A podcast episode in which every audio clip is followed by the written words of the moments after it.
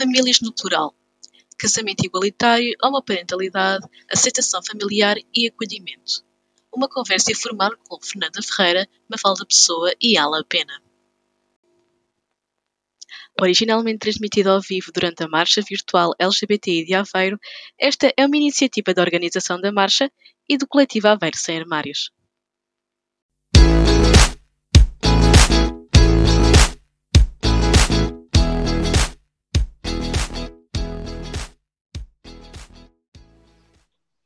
É, bom dia a todos, todos me ouvem? Sim, sim. Então vamos lá. Então, bom dia, gente. Bom dia a todo mundo que está nos assistindo aí ao vivo nas redes sociais do Coletivo Aveiro Sem Armários e da Marcha LGBT em Aveiro. É, gostaria de dar as boas-vindas em nome do, do Coletivo Aveiro Sem Armários a todos que estão nos acompanhando nessa marcha virtual de 2020. Esse ano, em função da pandemia de Covid-19 e os seus efeitos, as suas consequências, nós que somos da organização da marcha, nós optamos por não realizar nenhuma atividade é, presencial nesse ano, mas ainda assim nós queremos assinalar a data e assinalar esse mês do orgulho LGBT. Então, para isso, a gente criou é, esse dia, né, esse dia 13 de junho, repleto de é, atrações e conversas para a gente assinalar e fazer essa marcha virtual. Então, espero que todos vocês nos acompanhem ao longo do dia. A gente está só começando agora, mas ao longo de todo o dia nós teremos uma, uma programação bastante interessante para todo mundo é, poder assistir e nos acompanhar. E a gente espera, na verdade, que tudo isso passe logo que essa pandemia acabe, que, enfim, a gente consiga voltar a ocupar as ruas e colorir as ruas de Aveiro e fazer uma celebração tão bonita como a gente conseguiu fazer pela primeira vez aqui na cidade de Aveiro no ano passado. Então, essa é a nossa esperança, a nossa expectativa para o próximo ano. Então, nós estamos aqui nesse momento para celebrar é, o, o orgulho LGBT, celebrar a diversidade e celebrar também a pluralidade, e é assim que a gente começa é, esse dia, né, quando a gente começa os trabalhos aqui da nossa marcha virtual, com uma tertúlia chamada Famílias no, Famílias no Plural, né, Famílias Plurais. E de onde vem essa ideia da pluralidade? Vem justamente do fato de não existir um único modelo verdadeiro, melhor ou ideal de família, né? A ideia de família como a união entre um homem e uma mulher e os seus filhos e filhas é, essa, essa família é, heterossexual, ela é apenas uma forma possível de ser família, né, de viver família.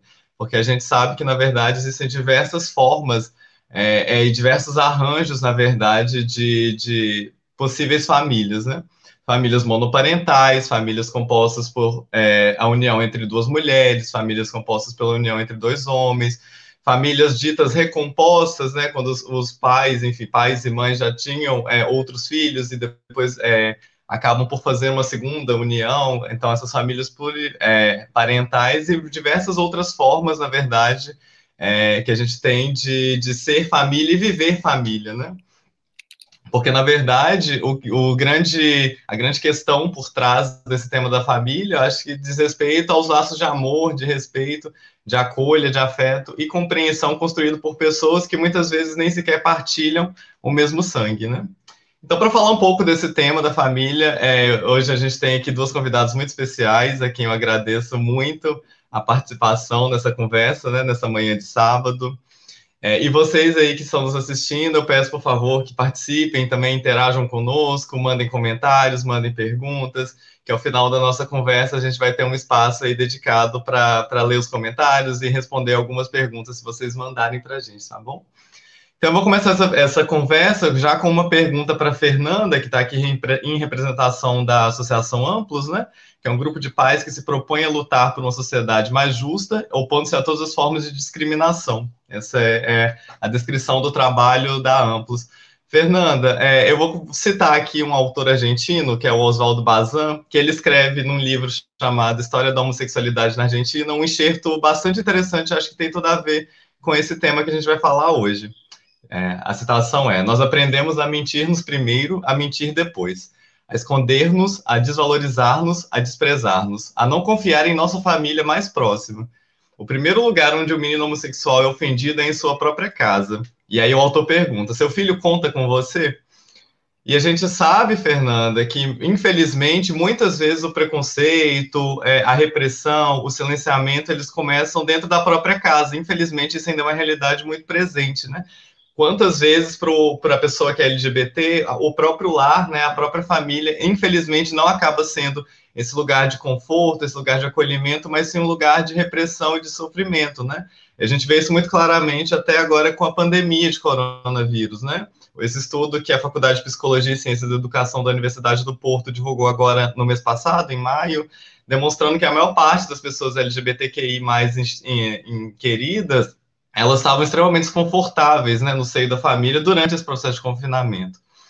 E a gente sabe também que muitos pais, e, enfim, pais, mães e demais familiares não sabem muitas vezes lidar com a sexualidade ou a identidade de gênero dos seus filhos, enfim, né, dos seus entes.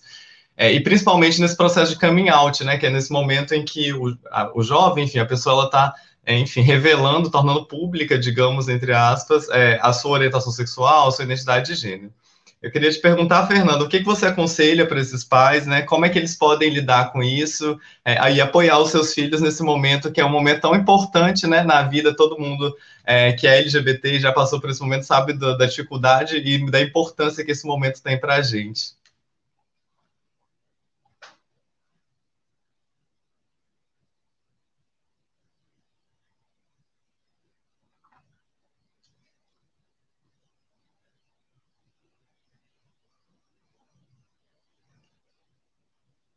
Fernanda, eu acho que não, nós não estamos te ouvindo.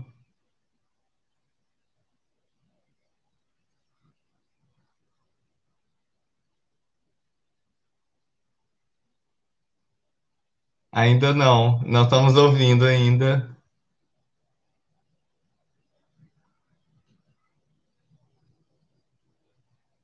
Ok, tá bem. Gente, é isso, né? Transmissão indireta é isso, a gente está sempre sujeito a é, imprevistos, enfim, mas daqui a pouco então a gente consegue resolver. Enquanto isso, né, eu vou guardar a pergunta que eu fiz para Fernanda e vou perguntar para Mafalda, né? Já fala, ainda falando sobre esse processo de coming out, pelo qual você passou também, né? A gente conversou um pouco é, antes da realização aqui de, desse evento. Eu queria saber para você como é que foi esse processo, é, principalmente em relação à família, e que conselhos você dá para uma pessoa, né, que de repente está assistindo a gente agora, nesse momento, ainda não se assumiu para sua família, que conselho você daria para essa pessoa, né, já tendo vivido isso é, é, e passado por essa experiência? Sim, uh, conseguem ouvir-me? Sim, sim. Ok. Uh, pronto, uh, Alan, obrigada pelo convite e, e estou muito lisonjeada por estar aqui presente nesta conversa e respondendo à pergunta. Um, a, minha situação em particular é um bocadinho diferente, talvez, porque eu nunca tive muitas dificuldades para fazer o caminho out à minha família, uh, porque também a minha família sempre teve uma postura muito liberal, de uma forma geral, então nunca foi uma coisa uh, que pesou em mim. Uh, no máximo, eu tinha um bocadinho de medo de dizer à minha avó mas mesmo assim foi extremamente tranquilo. Portanto, o meu caso não é exemplo uh, nesse sentido. No entanto, uh, eu trabalhei realmente durante muitos anos uh, no ativismo com jovens LGBT que mais e nós tínhamos alguns direcionamentos que nós dávamos sempre aos jovens, em particular no que dizia respeito ao coming out. nós dizíamos aos jovens para primeiro só fazerem o coming out à família quando se sentirem prontos para fazer o coming out e não o fazerem por se sentirem pressionados a fazê-lo. Uh, e segundo, para não o fazerem em ocasiões festivas, para não aproveitarem, por exemplo, o Natal, para, para fazerem o coming out, porque, porque não sabemos o que é que vai acontecer, não é? E não sabendo, mais vale não, não associar depois uma data festiva a uma situação que pode ter sido bastante tensa. Uh, e para não fazerem o coming out uh, ao mesmo tempo para toda a gente. Portanto, para não fazerem aquilo de reunir a família toda e fazer ao mesmo tempo para a família toda, para falarem uh, com um membro da família primeiro e depois geralmente é com o pai ou com a mãe, ou dependendo do tipo de família que tem, para falarem individualmente com os membros da família. Estes são os direcionamentos que, que pelo menos nós dávamos na altura, já vai alguns aninhos. Sim, sim, entendi. É, e esse ano, assim, é engraçado, é curioso, na verdade, a gente está também celebrando aqui os 10 anos né, da legalização do casamento civil entre as pessoas do mesmo sexo aqui em Portugal, né? Eu vi um dado hoje no, no Jornal de Notícias que já foram celebrados mais de 4.400 casamentos é, entre pessoas do mesmo sexo de 2010, né, do dia 5 de junho, que foi quando a lei é, entrou em vigor, até hoje, né? E, e, assim, é claro, isso é um, marco muito fundamental dos direitos das pessoas LGBTs em Portugal. Isso claramente também tem implicações no próprio conceito de família, né? Enfim, a forma como a sociedade é, vê a família, encara a família.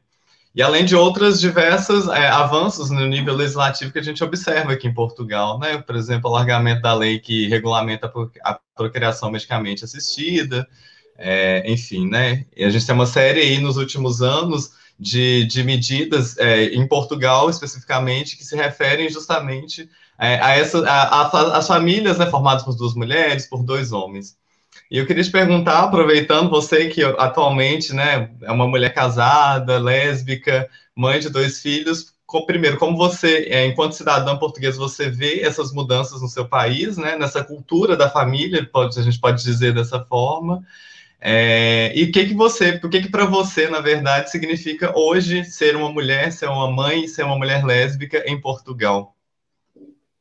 Ok, uh, pronto. Em relação a Portugal, eu sempre tive uma teoria eh, que eu acho que se aplica ainda hoje, que é que os portugueses, de uma forma geral, ou a sociedade portuguesa, é uma sociedade muito que cumpre muito aquilo daquele dito que é primeiro estranha-se, depois entranha-se. Uh, na altura, quando o, o casamento foi legalizado, uh, e eu até já referi isto, ela, eu não gosto de dizer que o casamento foi legalizado, porque parece que antes era uma coisa horrível, não é? Uh, mas pronto, sim, foi o que aconteceu. O casamento foi legitimado, não é? prefiro dizer talvez desta forma. Um, as pessoas, o, o público, de uma forma geral, não teve uma reação espetacular. Havia pessoas, claro, que, que reagiram bem, mas havia muita gente reticente. E, e, eu, eu sempre tive a teoria que as pessoas iam estranhar, mas depois iam entranhar. E eu acho que foi um bocadinho isso que acabou por acontecer. Eh, na altura foi novidade, mas depois tornou-se corriqueiro e atualmente eh, a maior parte das pessoas, eu acho que, não, pelo, menos, pelo menos diretamente a mim, ou que eu ouça, eh, não reclamam por causa disso.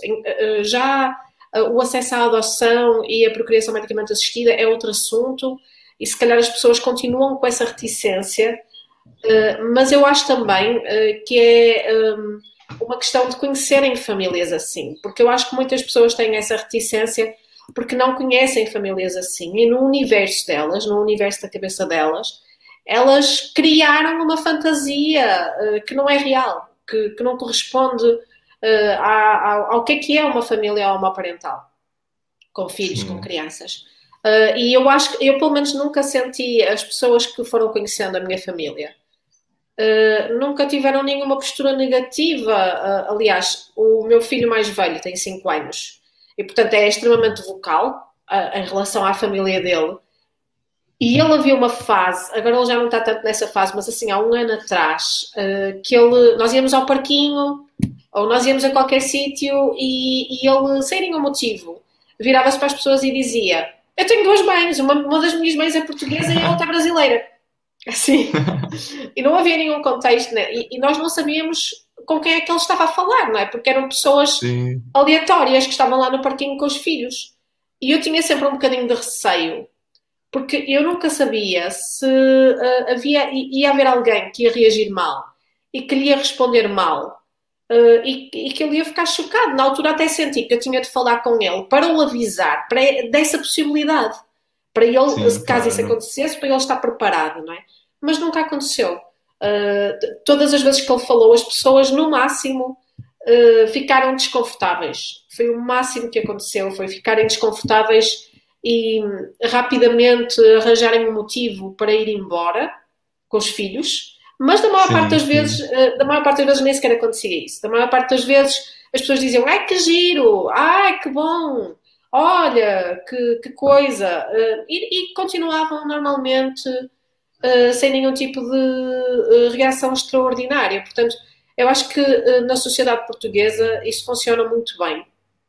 As pessoas vão vendo, vão tendo contacto e vão interiorizando uh, que uh, aquela realidade é uma realidade e se é uma realidade, elas têm de saber lidar com essa realidade.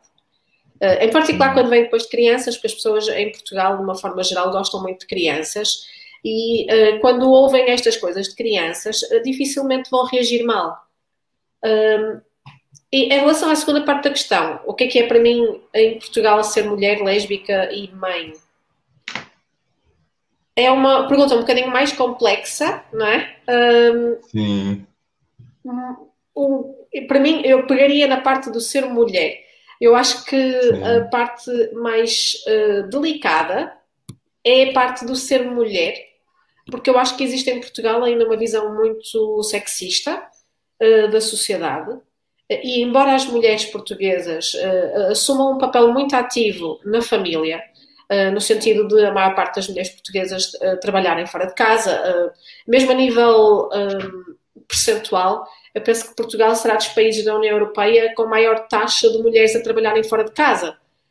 E, e, as mulheres têm muita independência, mas por outro lado, continuam a, a estar sobrecarregadas com absolutamente tudo o que diz respeito à casa e o que diz respeito aos filhos. E claro que, Sim. no meu caso em particular, isso não se aplica porque somos duas mulheres, então estamos as duas subcarregadas. uh, mas, mas a sociedade, de uma forma geral, ainda reage muito às mulheres desta forma. E, e eu até comentei com, contigo, ela, uh, no, quando nós falamos antes, uh, que eu nunca me senti particularmente discriminada por ser lésbica, mas eu já me senti discriminada por ser mulher. Uh, um, já senti que a minha credibilidade foi posta em causa em muitas situações. já senti muitas vezes que um, a reação que muitas pessoas tinham perante mim era que eu era uma miúda, que eu era uh, uma, uma criança quase. Eu tenho 34 anos, mas muitas vezes as pessoas reagiam desta forma, como se eu fosse uma, uma miudinha que não sabe o que é que está a dizer e que está para ali a falar de cor. E, e, quando isto acontecia, eram homens que reagiam desta forma, não eram mulheres. Eram homens. Uh, isto acontecia também, como nós sabemos, uh, acontecia em vários contextos, não acontecia apenas na sociedade em geral, acontecia também em grupos mais restritos, mesmo dentro da comunidade LGBTQ. Porque, pronto, lá está. Estes preconceitos são transversais e uma pessoa que é educada numa sociedade sexista vai ser sexista independentemente vai ser sexista. Quer dizer, se tiver de ser sexista, vai ser sexista, mesmo que esteja num grupo minoritário. Uh, e, e, eu acho que existe essa força muito grande. E isto só para dar um exemplo do tipo de coisa que a maior parte das mulheres provavelmente não ligaria, mas que a mim me incomoda profundamente. Eu vou dar um exemplo muito simples que aconteceu há talvez 10 anos atrás. Uh, eu fui a uma padaria comprar pão e havia uma fila e eu estava na fila e chegou um homem e passou à frente. E eu sou vocal, não é? Eu, não, uh, eu, eu manifesto-me quando vejo alguma coisa que não acho certa e disse: ah, desculpe, uh, eu estou à sua frente. E ele olhou para mim, à frente de toda a gente, e disse assim: Ó oh, biscoito, está calada. Ó oh, biscoito, está calada. Ó oh, biscoito. Ele chamou-me biscoito. E, e, depois, assim, o que é chocante é que todas as outras pessoas não tiveram reação nenhuma. Ninguém disse nada. Ninguém disse nada. Mesmo quando eu chamei uh, o atendente uh, e disse: Olha, este senhor, que, que ouviu perfeitamente o que ele disse, ele disse: Ai, não sei, não, não me vou envolver. E existe muito esta, este lavar as mãos em Portugal, eu acho. E, ah, pronto, ok. E vou dar mais só um exemplo que eu me lembrei. Uh, como, eu, como, como, como, também já referiste, eu estive envolvida no ativismo durante muitos anos e houve uma grande, uma, uma longa fase da minha vida em que a maior parte do meu convívio social era com pessoas LGBTQ uh, e, e o, os meus amigos eram. Eu, eu, não tinha amigos heterossexuais. Uhum. Uh, e uh, eu lembro-me de uma ocasião em que eu estava com os amigos e estávamos num grupo grande, na casa de um amigo, e éramos talvez uns 10, 12, e eu era a única mulher. e um dos rapazes disse uma coisa extremamente ofensiva em relação a mulheres, que eu nem, nem me sinto confortável em repetir, porque acho que é incrivelmente ofensivo, mas que degrina uh, uh, de, uh, a imagem das mulheres de uma forma geral, e ele fez uma generalização. E a reação de todas as pessoas que estavam lá que eram meus amigos, foi uh, rirem-se. Eu, eu fiquei extremamente desconfortável. Eu disse que estava desconfortável com aquilo.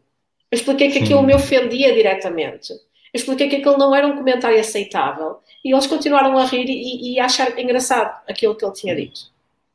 E, portanto, eu acho que o sexismo é um problema neste momento, pelo menos para mim, na minha perspectiva, mais vigente na nossa sociedade do que propriamente a homofobia. No entanto, faço este parênteses. É mais fácil ser uma mulher lésbica, na minha opinião, do que um homem uh, homossexual ou bissexual em Portugal. Porque ao mesmo tempo que existe essa discriminação em relação às mulheres, essa discriminação, uh, ironicamente, acaba por uh, dar uma proteção às mulheres em, em, termos sociais que não dá aos Sim. homens. E, e, enquanto que eu ser uma mulher lésbica não ofende uh, tanto uh, os machões da sociedade, um sim, homem sim. gay ofende mais facilmente esses machões da sociedade. Portanto, tem, este, tem esta dualidade também. Sim, é, eu acho que tem muito a ver com a, com a heteronormatividade e esse modelo de masculinidade hegemônica, né, de achar sim. que só existe uma forma de se viver a, a masculinidade. Então, talvez sim, nesse sentido, talvez sim, é, faça, faz muito sentido né, o que você está dizendo. E é muito interessante entender essas diferenças mesmo dentro do movimento, né? Assim, a experiência de uma mulher, seja uma mulher hétero, uma mulher lésbica, é completamente diferente de um homem. Assim, há, há certas nuances é, dentro do movimento LGBT que a gente também precisa é, sempre estar atento e capturando, né? Essas, essas diferenças dentro do próprio movimento, claro.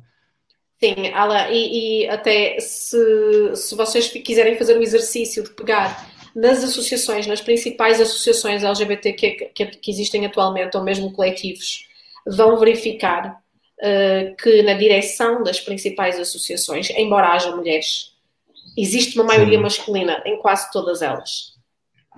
O que só por si também reproduz esse sistema social, não é? Que é também aquilo que acontece sim, a nível sim. mais alargado na sociedade portuguesa, não é? Sim, sim, claro. Foi até bom você ter tocado nesse ponto. A gente agora de tarde vai ter, inclusive, também uma conversa sobre mulheres, né? Então a gente vai falar, a gente não, né? Não, senão eu, no caso, mas as minhas colegas Rita e a Andrea vão conduzir uma conversa também sobre esse assunto na parte de tarde. Então você que está assistindo a gente aí, não deixe de conferir claro. essa conversa aí por volta das quatro da tarde. Fernanda, você consegue é, ouvir agora e falar?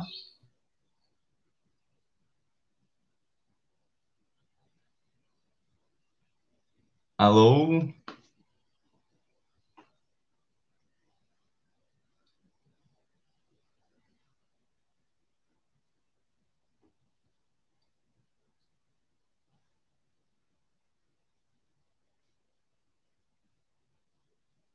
Alô, Fernanda?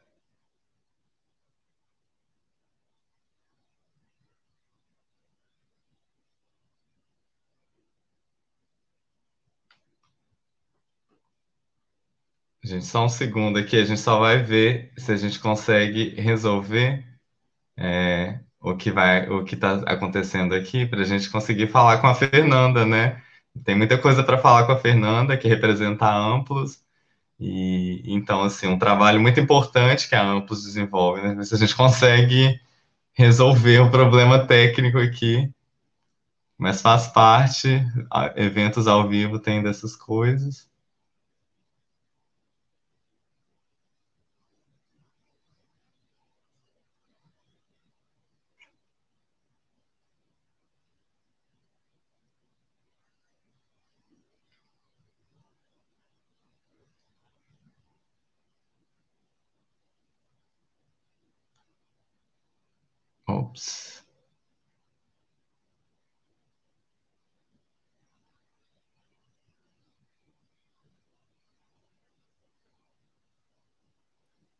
Pois, eu acredito que neste caso ah. específico o problema não seja da nossa parte, seja uma questão da, da definição aqui do que estará ligada ao, ao microfone. Um, Sim. Mas pronto, enquanto a Fernanda foi tentar resolver a questão, um, pronto, queria aproveitar para vos cumprimentar, dizer bom dias. Mafalda, obrigada por ter juntado a nós. Obrigada, eu. Um, qual é a experiência, por exemplo, se me permites? Um, eu ainda não temos nenhum comentário com nenhuma questão, mas aos, a quem nos está a ver, podem fazer comentários em qualquer um dos sítios onde nos estejam a ver. Nós recebemos imediatamente e, portanto, podemos pôr as, quaisquer comentários ou questões aos intervenientes. Um, se me permites a pergunta, como é que os teus filhos e a questão de terem um, duas mães, como é que isso se translate a palavra em português. É Traduz. Exato, obrigada. é manhã e para mim ainda é complicado de manhã por aqui. um, como é que isso se na vivência escolar da parte deles? Um... Sim, um, pronto, os meus filhos ainda são muito pequeninos, não é? O meu filho mais velho tem 5 anos e a pequenina tem 2, portanto a de 2 nem. não, não, eu acho que ela nem sequer tem consciência disso. Uh, o mais velho. Uh, a recepção, as, as, as, instituições de uma forma geral em que ele andou, que foram algumas, sempre tiveram uma atitude positiva. houve em algumas uma atitude mais velada, no sentido em que, por exemplo, inicialmente ele andou numa, numa escolinha que era uma IPSS, portanto era uma creche barra pré que, tem, que é subsidiada pelo Estado uh, mediante os rendimentos do, da família, do agregado familiar, pelo que uh, tinha crianças de, de, de, todos os estratos sociais e de, de todo tipo de comunidades. Uh, e inicialmente, isto, isto, foi no centro do Porto, uh, e essa em particular, embora a nível de pessoal, ou portanto, as professoras, uh, as educadoras neste caso, e as auxiliares, e, e todo o pessoal do docente e, e, não docente fosse excelente e, e, nunca houve nenhum tipo de discriminação, nem comentário negativo, nem nada do género, eu notava que existia uma postura de, delas, que partia delas, de uma espécie de secretismo, que elas achavam que estavam a fazer bem, elas achavam que era uma coisa que talvez nós quiséssemos. Sim, sim, do género. Por exemplo, se, se nós fôssemos as duas ao mesmo tempo buscar uh, o nosso filho, elas diziam assim à criança: Olha, olha quem está ali, mas não diziam: Olha as tuas mães. Uhum, okay. Mas se eu fosse sozinha, Sim. eles diziam: Olha a tua mãe.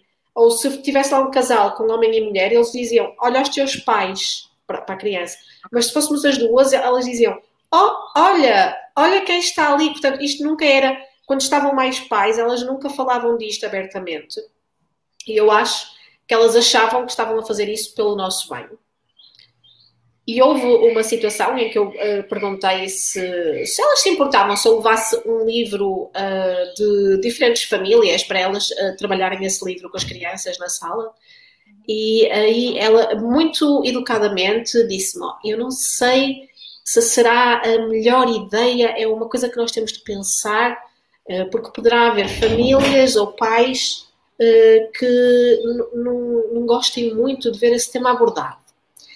E, eu até eu disse ok na altura, mas depois fui pensar para casa e estava a pensar esse tema, uh, mas esse tema eu não quero falar, tipo, eu, o, o, tema não é sexual, eh, eu quero falar só da família que o meu filho tem. Isto, isto era o que eu estava a pensar depois. Uh, mas nesta altura o nosso filho ainda não falava muito, portanto ainda não era tão vocal. Entretanto, quando ele começou a falar mais também, nós mudamos de cidade e viemos para Rio Tinto, uh, e ele mudou de escolinha, foi também para uma outra IPSS, e a reação já era completamente diferente. Tanto é que quando nós o inscrevemos lá, passado pouquíssimo tempo, elas colocaram, uh, a creche onde, ele, onde eles andam, a escolinha onde eles andam, tem vários polos diferentes. Portanto, tem vários, é, é espalhado por, é uma espécie de vários edifícios, uh, porque é numa, como é uma IPSS, é também numa comunidade, ai, como é que se diz? Ai, eu não sei explicar, uh, mas, mas basicamente aquilo tem, tipo, vários prédios e o primeiro, o resto do chão de cada prédio tem um dos polos das creches. Então as salas são em diferentes prédios. E eles colocaram em quase todos esses prédios, ou pelo menos aqueles a que eu tenho acesso, um cartaz da ILGA a falar das diferentes famílias e colocaram logo em todo lado. E nós tivemos várias pessoas a abordarem-nos, uh, das auxiliares acima de tudo, a dizerem que algumas foram mesmo honestas e disseram: Olha, eu nunca conheci uma família como a vossa mas até mudei de opinião em relação à ideia que eu tinha, uh, porque vocês realmente são fantásticas com os vossos filhos e eu nunca pensei que fosse assim. E, e, e estou mesmo, uh, mudei mesmo de opinião em relação uh, àquilo que, é, que uma família como a vossa representa. E houve outras pessoas que não tiveram comentário nenhum, portanto sempre aceitaram muito bem e nunca houve sequer esse choque. E o nosso filho, claro, fala disto a toda a gente. então, uh, houve uma fase uh, na, na salinha dele que é impossível que nenhum miúdo soubesse, porque ele dizia isto e ele começava as coisas assim, por exemplo. Ia lá uh, uma estagiária fazer uma atividade, que é uma coisa normal, que acontece em contextos de jardins de infância. E a, a primeira coisa que ele dizia à estagiária era: Olha, eu tenho duas mães.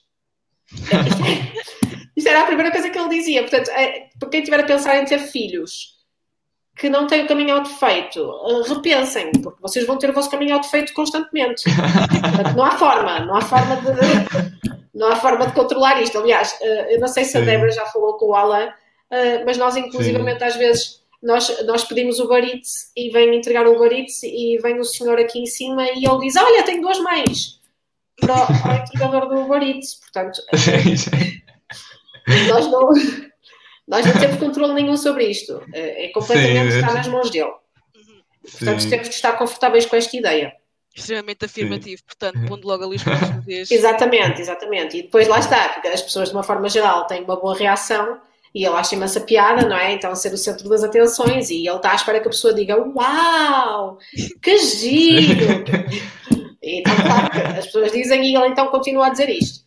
O que também tira um bocadinho um peso da nossa parte, porque houve uma altura em que ele uh, teve um, um, melhor amigo, era a primeira vez que ele falava deste melhor amigo, ele estava muito entusiasmado porque era o melhor amigo dele e ele nunca tinha tido um melhor amigo.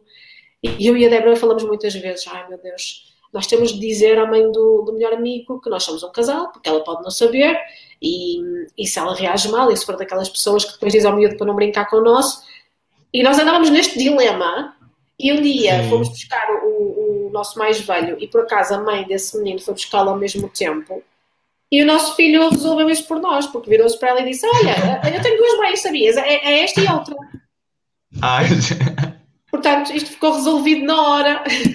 E a reação foi muito Sim. positiva, portanto também não houve nenhum problema, mas ficou resolvido na hora por ele. Uh, já houve crianças que lhe disseram: Isso não é possível. Tu não tens duas mães porque isso não é possível. Uhum. Mas ele, na verdade, só ficava irritado com aquilo, eh, porque ele não tinha a noção de porque é que a criança estava a dizer que não era possível, ele só achava que a criança estava a mentir, não é? Porque Sim. como é que não é possível? Eu tenho duas mães. É um fato na vida exatamente, dele, né? Não é uma.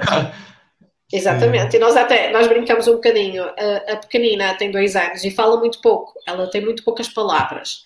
E às vezes os miúdos, quando estão a desenvolver a linguagem, fazem sons que muitas vezes as pessoas associam a palavras, mas não são mesmo palavras, são só sons eh, que as crianças Sim. fazem. Então, às vezes a menina dizia papá, papai, uh, ia dizer assim umas coisas e eu dizia ao nosso filho mais velho: Olha, olha a tua irmã a dizer papá, papai. E ele dizia assim: Nós não temos pai, nós temos duas mães, tu não podes dizer papá, papai, que nenhuma delas é papá, papai. Explicava-lhe, não é? Que, uh, Sim. Mas, uh, de uma forma geral, assim, eu nunca senti, em particular com as crianças, uh, algum tipo de diferença. Uh, mesmo, por exemplo, às vezes acontece o meu filho dizer isto a senhoras muito velhinhas na rua Sim. e as pessoas não, não reagem mal, em particular porque vem numa criança e elas não têm coragem. Sim. De reagir mal.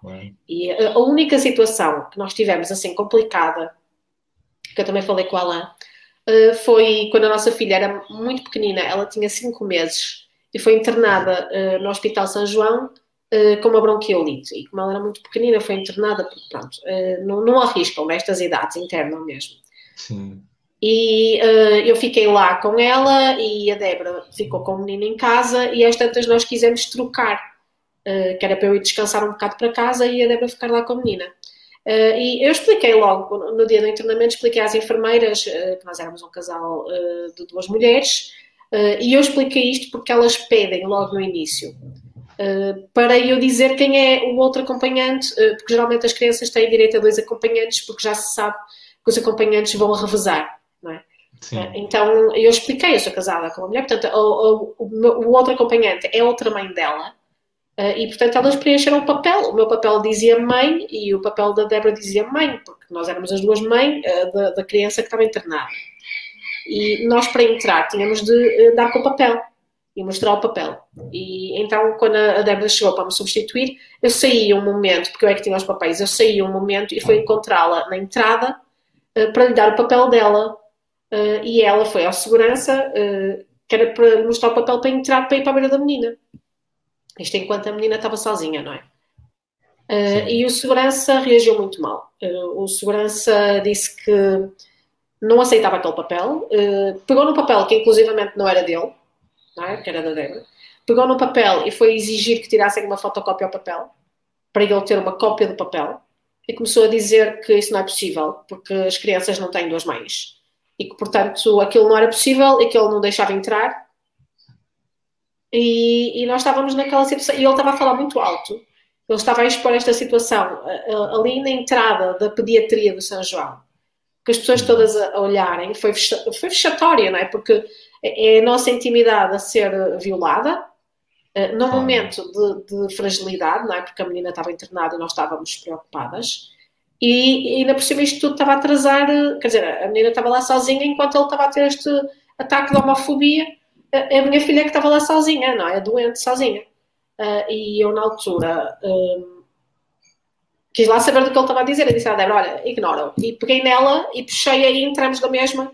Ele que chamasse quem quisesse, porque nós sabíamos os nossos direitos, não é? Uh, e uh, mal, mal nós entramos, a Débora foi para a beira da menina e eu fui falar com a enfermeira-chefe e disse que queria fazer uma reclamação da situação que tinha acontecido. Uh, reuniram logo comigo. As, as enfermeiras foram espetaculares. Reuniram logo comigo, a enfermeira-chefe pediu imensa desculpa e disse que pronto, o senhor não, não fazia parte do pessoal do hospital, era uma empresa exterior uh, que colocava as seguranças aleatoriamente, portanto nunca sabiam qual era a segurança que vinha uh, para ali, porque mudava sempre, os seguranças uh, mudavam sempre o local do hospital. e que eu poderia fazer uma reclamação, mas que eu tinha de fazer diretamente com a empresa que os colocava, porque o hospital provavelmente não tinha responsabilidade. Mas eu fiz na mesma uh, no hospital, porque acho que, pronto, porque acho que eu estava no hospital e o hospital tem de se responsabilizar claro. até certo ponto, não é? E fiz a reclamação, um livro de reclamações, uh, e, e, disse à enfermeira, na altura, disse: uh, a única coisa que eu lhe peço é que garanta que este segurança não é colocado aqui enquanto nós estivermos com a menina internada aqui, porque eu não quero voltar a vê-lo. Claro. E, e, pronto, e, e, eles garantiram isso, e, e o segurança não foi colocado lá em mais nenhum momento dos dias que nós estivemos lá e depois tudo correu perfeitamente bem. Foi a situação mais crítica que nós tivemos uh, a nível de discriminação uh, desde, que, desde que temos as crianças. Sim, sim. Ô, Mafalda, quando a gente conversou para fazer essa, essa live, é, uma das coisas que você falou e me chamou muita atenção foi do seu desejo de, de ser mãe desde sempre, assim, né? Você falou que sempre quis. Eu queria que você falasse um pouco, então, Sim desse desejo que você sempre teve e de como é agora, né? Cinco anos depois, como é viver isso, é, essa realização desse desejo de uma vida inteira. Sim, uh, sim, é verdade. Eu, eu, sempre tive esse desejo. Aliás, a minha avó uh, materna lembra-se e diz-me até hoje. Uh, claro que nesta altura eu não sabia, mas a maneira como eu lhe dizia isto era. Eu tinha uns 4 anos, 5 anos, eu sempre quis ter filhos, portanto eu falava disso frequentemente. E eu achava, portanto, eu tinha 4 anos, 5 anos, eu achava que para ter filhos eu tinha de casar uh, com um homem, não é? Porque não havia essa, essa outra possibilidade. Então eu dizia à minha avó: Olha, eu já sei o que é que eu vou fazer. Eu vou casar, eu vou engravidar de gêmeos, porque eu quero ter mais do que um filho, e vão ser duas meninas, que eu queria meninas. Uh, e quando eu, souber, quando eu souber que eu estou grávida, eu vou me divorciar do meu marido porque eu quero criar as minhas filhas sozinha. é. uh, então, pronto, eu com 5 anos não, não sonhava em casar, eu sonhava em ter filhos. E eu não queria nenhum homem envolvido na educação dos meus filhos. Isso eu sabia desde muito cedo, tanto é que a minha avó fala disso agora e diz que eu já devia saber, não é? Porque para eu ter este discurso eu já devia saber. E, e inclusivamente eu até consegui encontrar vídeos de quando eu era criança, quando eu tinha 5 anos também, a dizer com a minha outra avó, eh, que entretanto já faleceu, uh, que um, eu dizia mesmo no vídeo, tinha lá dois bonecos enormes, uh, bonecos de Natal, um menino e uma menina, e eu estou no vídeo a dizer a menina é muito linda, mas a menina não gosta, eu gosto é da menina. portanto, tinha estas coisas todas que elas diziam que estavam muito presentes na minha infância, mas que eu não tinha recordação nenhuma. Até porque, atenção, eu sempre fui uma menina muito girly girl. Eu sempre fui muito de vestidinhos e folhinhos e bonecas. Portanto, eu não, não entrava naquele estereótipo que as pessoas têm uh, das meninas que eventualmente depois se tornam lésbicas, não é? Portanto, eu quebrei sim, completamente sim. tudo isso. Mas o meu discurso era este, uh, desde muito nova. E, portanto, havia uma coisa que eu sabia perfeitamente desde sempre, era que eu queria ser mãe. Isto para mim era uh, garantidíssimo. Eu sabia que de uma forma ou de outra eu ia ser mãe. Tanto é que a primeira vez que eu fiquei menstruada, ao contrário da maior parte das meninas que chora, eu fiquei super feliz, porque aquilo para mim garantia-me que eu ia poder ser mãe. Sim. a minha inocência, não é? Então eu fui, estava uh, extasiada, porque aquilo provava que eu ia poder ser mãe na minha cabeça.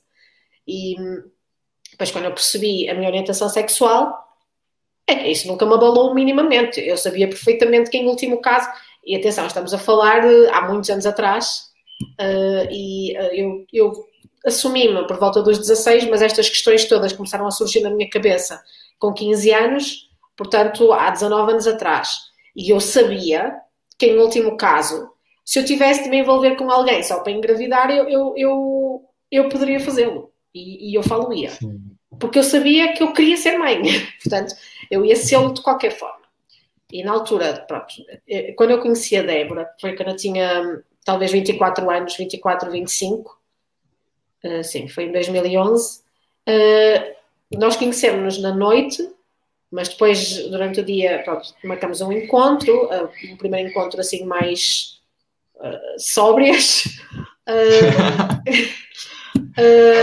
nós, uma das primeiras coisas que eu lhe disse foi eu quero ser mãe e eu já tenho 25 anos e eu não quero esperar muito mais. E se tu não queres ser mãe, ou se isto é uma coisa que é um deal breaker para ti, não vale a pena continuarmos a encontrarmos porque, porque eu, eu vou ser mãe muito em breve. Eu vou ser mãe em breve. E a Débora, na altura, pensou: oh, tá bem, ela está a dizer isto, mas não é? Está zoando. Ela pensou que eu estava a exagerar, pronto, que está bem, daqui a 10 anos pensamos nisto, deve ter sido o que ela pensou, não é? Só que não uhum. foi. Eh, e ela disse ok. Um, e entretanto, nós ficamos juntas. Ora bem, o meu filho nasceu em 2014 e eu engravidei em 2014. Portanto, foi em 2000, portanto, nós, nós começamos a namorar em 2011.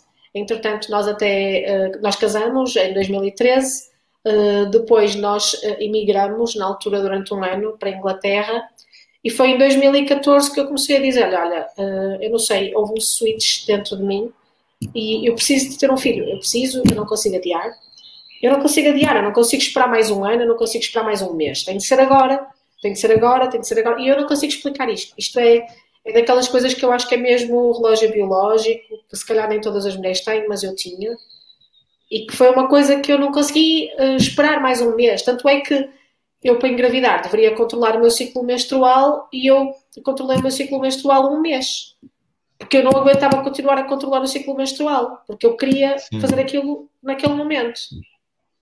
Pronto, e foi assim uh, que o nosso filho uh, surgiu, não é? Nós fizemos, eu não sei se, eu não cheguei a falar sobre isto, mas eu acho que a Débora provavelmente já comentou isto contigo. Nós fizemos uh, inseminação artificial uh, caseira. Sim. Portanto, nós ah, não, isso eu não sabia. Pois, nós na altura estávamos em Inglaterra uh, e havia, havia e há um banco de, de esperma, que é o, o Cryas, uh, da Dinamarca, que enviava na altura esperma para particulares.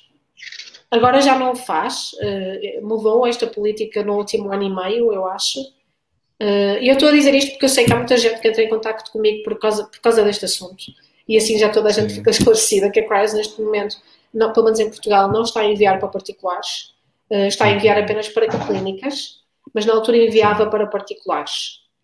Então lá está, eu controlei o meu ciclo um mês e nós arriscamos e mandamos vir, nós escolhemos o dador no site e mandamos vir o material e a Débora literalmente fez o nosso filho.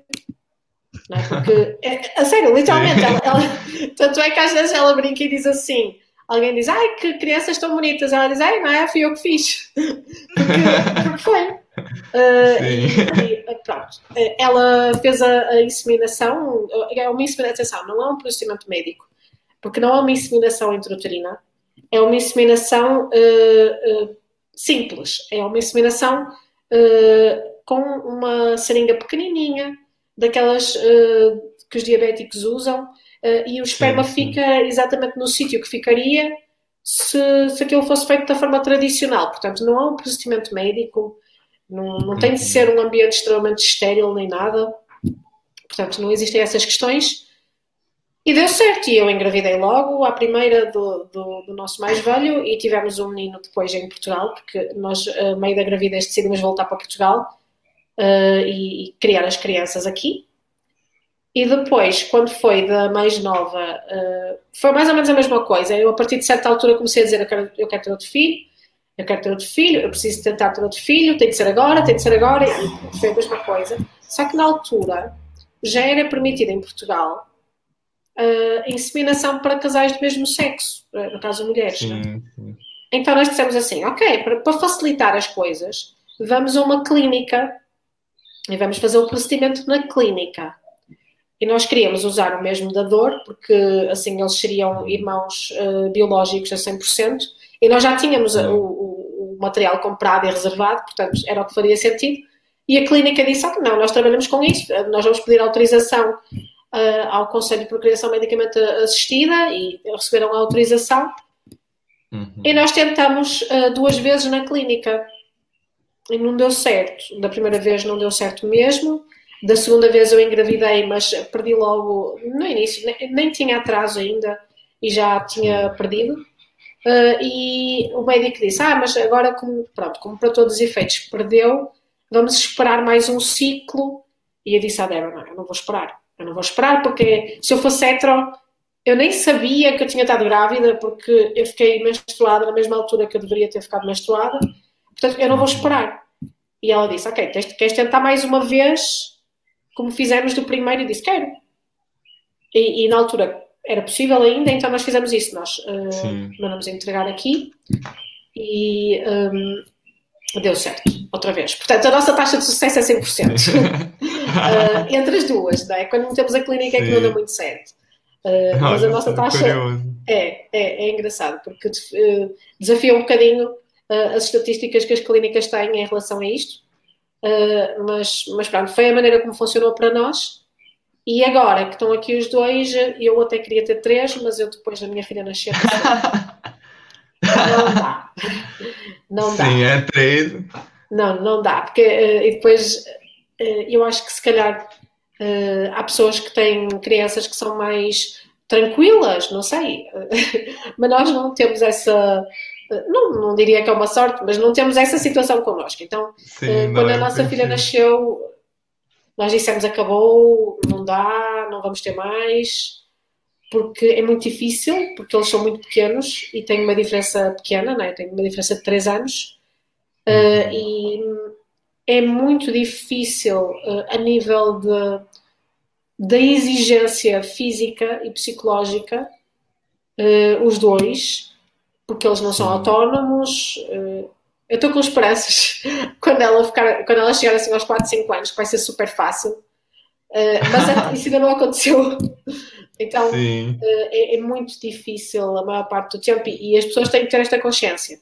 Uh, que até podem ter sorte não é? e ter crianças, sei lá, que adormecem super facilmente e dormem a noite inteira e são super tranquilas, mas isso não é o caso com os, no os nossos.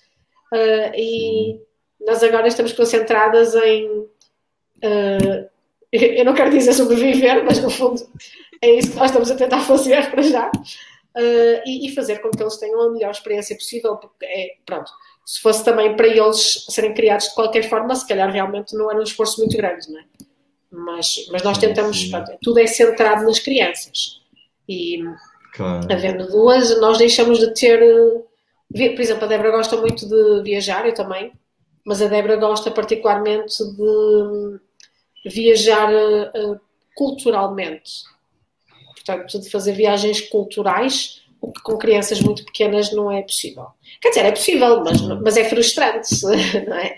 Porque sim, sim. Não, não, não, se vai conseguir fazer nada do que se quer e com crianças pequenas o único tipo de férias uh, que funcionam uh, são férias tipo de praia, piscina ou férias tipo turismo rural, tem de ser uma coisa assim porque Sim, estas idades é, porque senão não, não funciona.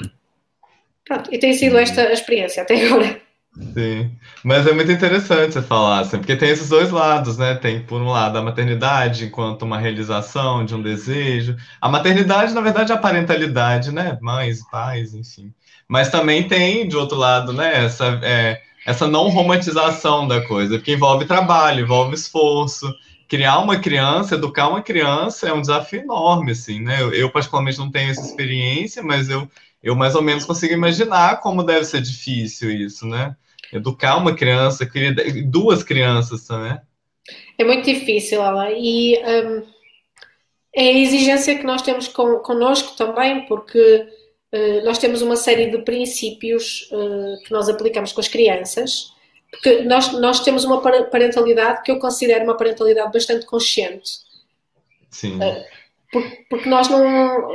Eu vejo muitas pessoas a educarem os filhos sem pensar. Educam como uh, no instinto, educam no, no momento. E nós não temos esse tipo de parentalidade. A nossa parentalidade é uma parentalidade pensada, planeada e consciente. E é muito difícil, porque, por exemplo, a nossa mais nova em particular tem um feitiozinho assim difícil.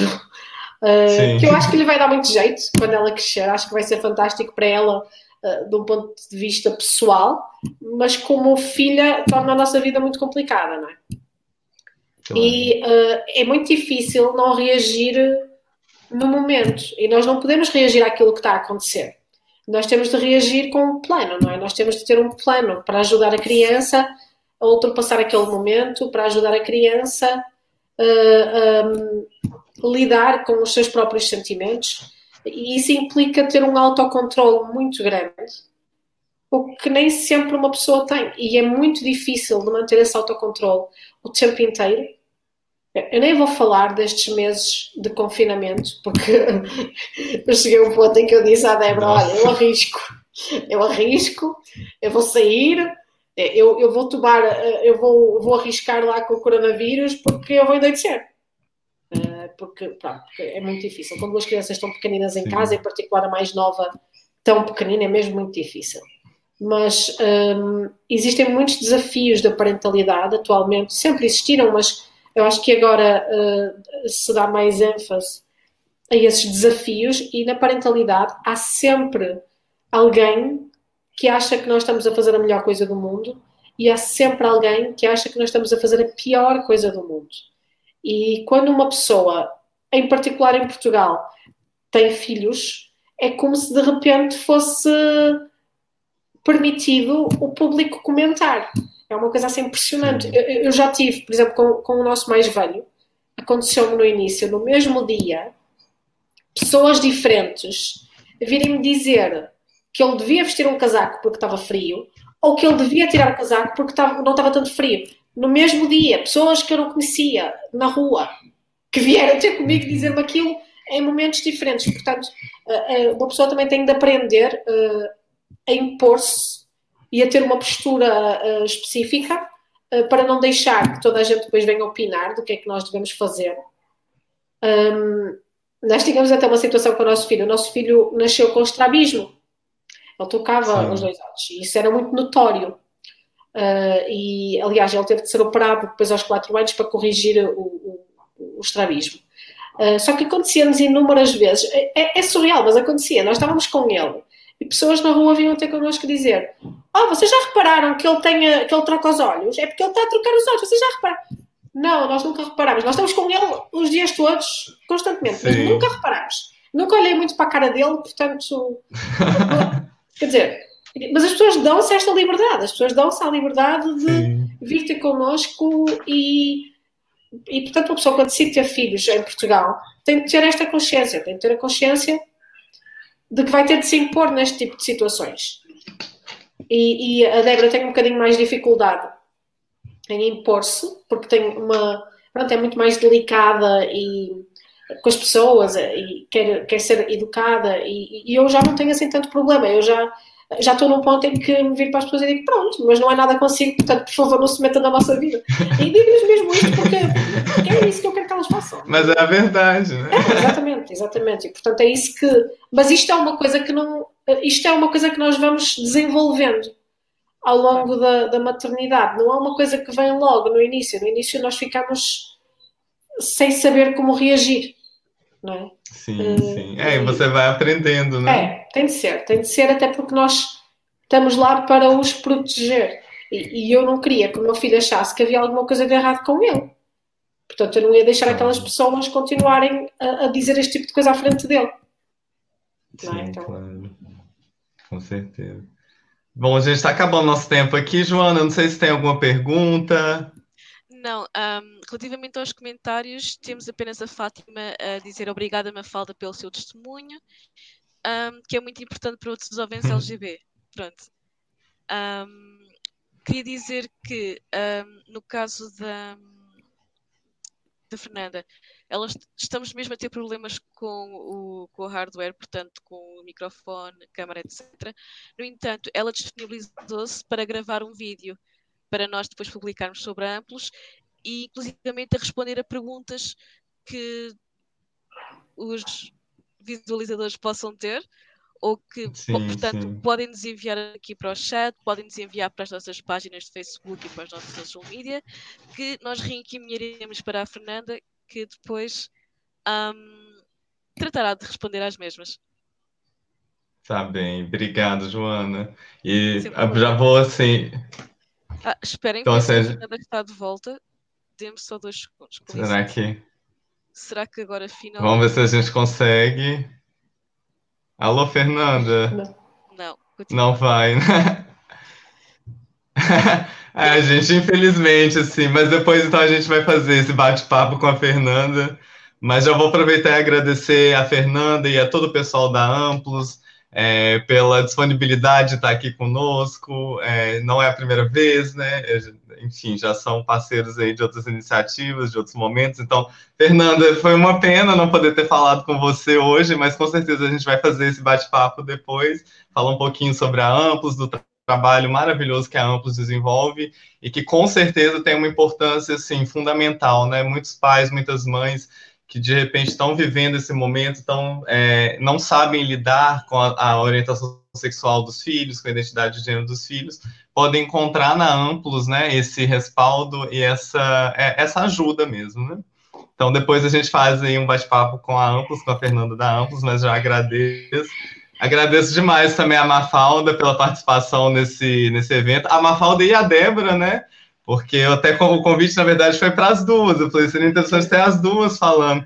Porque, além de tudo, é um casal transnacional, né? Uma portuguesa e uma brasileira. Assim, a gente já, já coloca numa outra, até numa outra realidade, né? Uma outra dimensão da questão, assim. E aí, para Mafalda estar aqui, a Débora está cuidando das crianças, né, Mafalda? Pois, era impossível estarmos as duas, eh, porque é um dia de fim de semana e, portanto, é impossível. Uma de nós tem que estar com as crianças. E eu já ouvi a porta a tentar abrir, portanto, uma das crianças lá fugiu e tentou abrir a porta e a Débora deve ter ido a correr e deve ter pegado na criança. Deve ter sido isso. É isso. Então é isso. Obrigado, é, Mafalda, obrigado, Débora. Também obrigado a todo mundo que acompanhou a gente. É, eu espero que vocês continuem acompanhando a nossa programação ao longo do dia. Né? Eu só vou terminar, então, a nossa, a nossa conversa aqui com uma citação de um livro do Walter Hugo Mãe, que eu acho que tem muito a ver com esse tema que a gente discutiu aqui hoje, que é O Paraíso São os Outros. E é um livro, né, para quem já leu, vai saber que ele é narrado por uma criança, por uma menina que está descobrindo e entendendo o amor, né, explorando, digamos, essa temática do amor. Então, a citação é Reparo desde pequena que os adultos vivem muito em casais. Mesmo que não sejam óbvios, porque algumas pessoas têm par, mas andam avulsas como as solteiras, há casais de mulher com homem, de homem com homem e outros de mulher com mulher. Depois, há casais de pássaros, coelhos, elefantes, besouros.